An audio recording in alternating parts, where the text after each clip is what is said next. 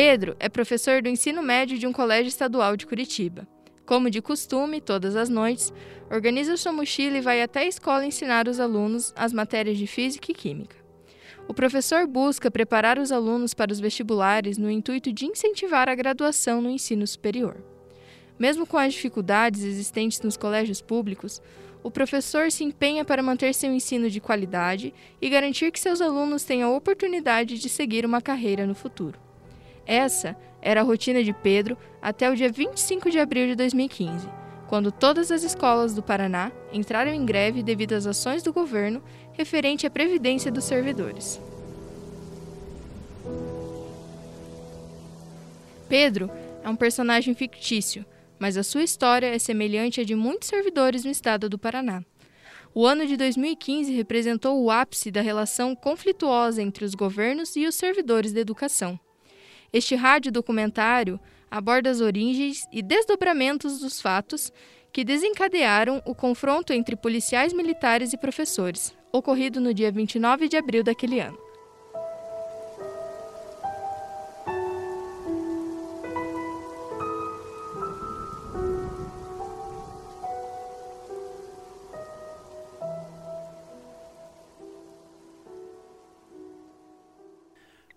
Pacotaço foi uma proposta de reforma no setor público formulada pelo Poder Executivo do Estado do Paraná, que previa mudanças drásticas no modelo de previdência dos servidores estaduais. No dia 9 de fevereiro de 2015, alguns servidores protestaram durante a sessão da Assembleia Legislativa do Paraná.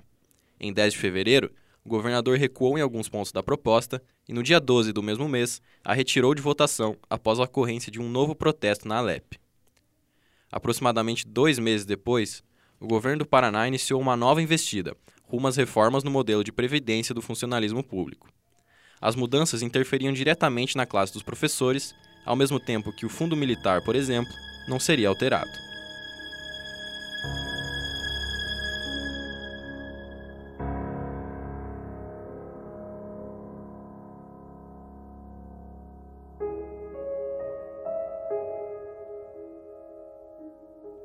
Desde o início da tramitação da proposta na LEP, os professores já se manifestaram contrários à aprovação do projeto.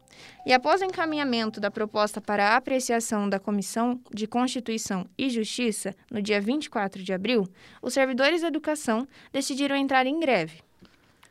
Desde o início da greve, o movimento teve grande adesão por parte dos professores. Juntamente com a paralisação, a APP Sindicato iniciou a coordenação de um movimento que levaria professores de todo o estado para os protestos que ocorreriam na Praça do Centro Cívico, em frente à sede da Assembleia Legislativa do Paraná, em Curitiba. Para suprir as demandas logísticas de cada cidade, os representantes regionais da APP ficaram responsáveis pela organização da viagem. A professora Sônia Ertel conta como foi o início da organização. A parte do deslocamento, ela fica por conta do representante da PP no município, né? Então a gente fazia o levantamento de quantas pessoas que tínhamos para para ir, e daí, é, é, conforme o caso, ia uma van ou ia um ônibus, e nós temos o fundo de greve de 2%. Então, o que dava para cobrir, se cobria com esse valor, e o, as custas individuais, é claro que elas eram maiores, mas as pessoas se ajudavam lá. Segundo o relato de um professor presente na matéria do portal TN Online, na cidade de Londrina, houve uma grande movimentação de professores que queriam ir até Curitiba. Após alguns debates sobre custos e logística da viagem, foi necessária a utilização de dois ônibus que levariam os servidores da educação até a capital do estado. Essa mesma situação ocorreu em diversas cidades, visto que a indignação dos professores se espalhava por todo o território estadual. Por ser organizado de forma descentralizada, o deslocamento dos servidores ocorreu de forma híbrida. Desde a deflagração da greve, no dia 25 de abril, ônibus, vans e diversos outros tipos de veículos saíam diariamente dos mais diversos municípios paranaenses. A mobilização dos servidores da educação atingiu grandes proporções. No entanto, os professores não observaram o mesmo afinco em trabalhadores de outras categorias. A PL 252 alteraria previdências dos servidores de diversas áreas, vinculados ao governo estadual. Mas a mobilização desses outros setores não atingiu o mesmo nível, se comparado aos professores. O professor Sid Clay Nagasawa relata que, em certos momentos, os professores se sentiram abandonados. E é claro que nós nos sentimos decepcionados, né? Porque a gente estava lutando não só por nós. O curioso é isso, né? A gente luta por toda a categoria, por toda a nossa categoria, por todos os outros servidores públicos, né? E a gente se sente abandonado, porque os outros servidores públicos não, não apoiam a gente como deveriam apoiar, né? A gente lutava pela previdência deles também, né? E, e sei lá, parece que tanto faz, né?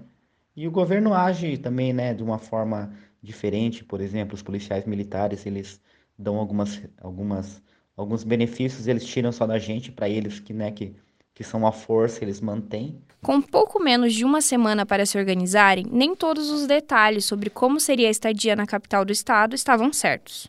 Muitos professores não sabiam onde iriam dormir, tomar banho e suprir as necessidades básicas. Por causa de todas essas dificuldades, um sentimento grande de união e fraternidade instalou-se no ambiente. Unidos por uma mesma causa, professores ajudavam com o que podiam, como comida, lugar para dormir e tomar banho. Algumas pessoas de lá de Curitiba mesmo convidavam para tomar banho, para posar na casa delas, outros ficavam em hotel, outros ficavam ali no acampamento mesmo, porque era tudo muito rápido, né? Então, embora a gente uh, tentava se organizar o máximo possível, era bem difícil, né? Porque às vezes era bate e volta, ia num dia, voltava no outro, às vezes ia num dia para voltar no outro, acabava ficando uma semana, né? Então era tudo muito muito rápido, muito emergencial, mas a gente tentava se organizar e se ajudar da melhor maneira possível. Além desses obstáculos, em entrevista ao portal KTV de Cascavel, o sindicato relatou que a Polícia Militar criou uma barreira, cercando os manifestantes. As autoridades chegaram a impedir a chegada do carregamento de alimentos e água e também não permitiram a instalação dos banheiros químicos.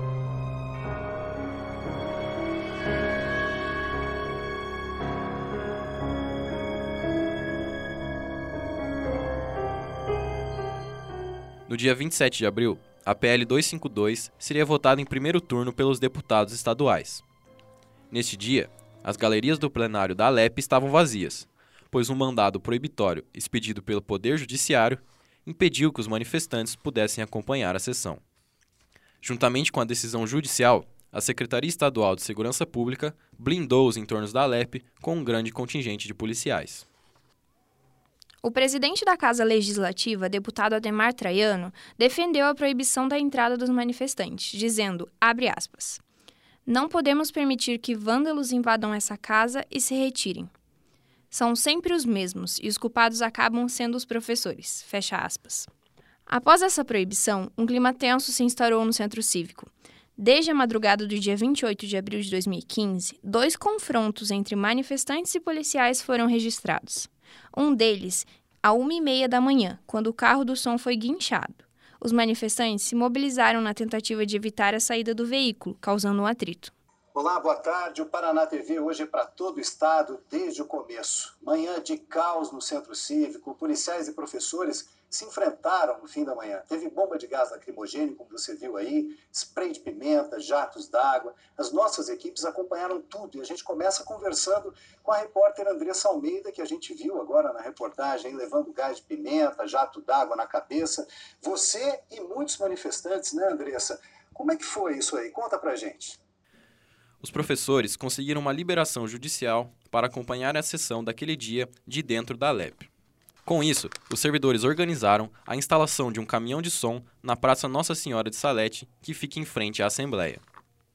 Por volta das 11 horas, os manifestantes tentaram chegar ao prédio. Entretanto, a Polícia Militar traçou um perímetro de segurança em torno da Assembleia e a entrada do veículo de som foi impedida. Segundo a direção do Sindicato dos Professores do Paraná, em matéria da EBC, quando o caminhão tentou furar o bloqueio, a confusão começou. Nesse momento, a polícia jogou bombas de gás, utilizou spray de pimenta, disparou balas de borracha, atacou com cacetetes e até um jato de água foi jogado nos manifestantes. Os professores não reagiram. Foi um susto. A gente, a nossa equipe, estava registrando as imagens do cerco de policiais aqui em frente à Assembleia Legislativa quando começou essa confusão. De um lado vinham os professores que queriam entrar aqui no Centro Cívico com o um carro de som, e de outro estavam os policiais, a tropa de choque, que queria impedir os professores de entrarem aqui no Centro Cívico, aqui em frente à Assembleia Legislativa, com um carro de som. E aí os ânimos se exaltaram, a situação, como você viu aí nas imagens, não preciso nem dizer, fugiu do, totalmente do controle, muita gente ficou machucada, tinha gente no chão aqui, a gente ainda está aqui. Não confronta! Calma! Calma, calma! Não, pera lá! Pera lá! Calma! Calma! Presidente da Assembleia! Calma! Tem uma liminar determinando a retirada, inclusive. Calma! Pessoal, recua se tiver que recuar. Ninguém vai estar aqui para apanhar do choque. Ninguém está aqui para brigar com a polícia. Calma! Há uma liminar autorizando que acompanhe a votação do 252. Comandante! Comandante! Nós estamos pedindo pessoal ter calma. Tá? Calma, só um pouquinho. Eu sou professor do teu filho. Para ver como é que resolve. Por favor, comando da polícia. Coronel. Jogo. Vai ficar na história! Vai ficar na história, vai Paraná! Moçada! Moçada, vamos fazer o seguinte. Após o ataque, os policiais recuaram e liberaram a passagem do caminhão em direção à Alep. A polícia militar solicitou a retirada do carro do local, mas os servidores tentaram impedir, pois o som era utilizado para a organização dos manifestantes. A Secretaria de Segurança Pública do Paraná informou, por meio de nota, que estava cumprindo uma ordem do Tribunal de Justiça do Paraná concedida para a Assembleia Legislativa, em que garante o livre exercício dos poderes constituídos pela legislação. E a corporação policial acrescentou que, abre aspas, vai agir com o devido respeito aos professores, em consonância com o livre direito constitucional de manifestação, mas com o devido rigor com qualquer pessoa que venha danificar o patrimônio público e privado. Não houveram novos confrontos, mesmo com a permanência dos professores em frente à Assembleia. A Polícia Militar permitiu que o caminhão fosse estacionado mais próximo da Assembleia ao meio-dia, retirando os veículos da tropa de choque. A partir disso, os manifestantes ocuparam a avenida desde o Palácio Iguaçu até a Prefeitura de Curitiba. O clima de tensão piorava a cada hora. Os professores estavam encurralados por policiais nas ruas e até em helicópteros. Mesmo assim, eles não imaginavam que o dia 29 de abril reservava ainda mais ostensividade, se tornando um marco na história dos professores do Paraná.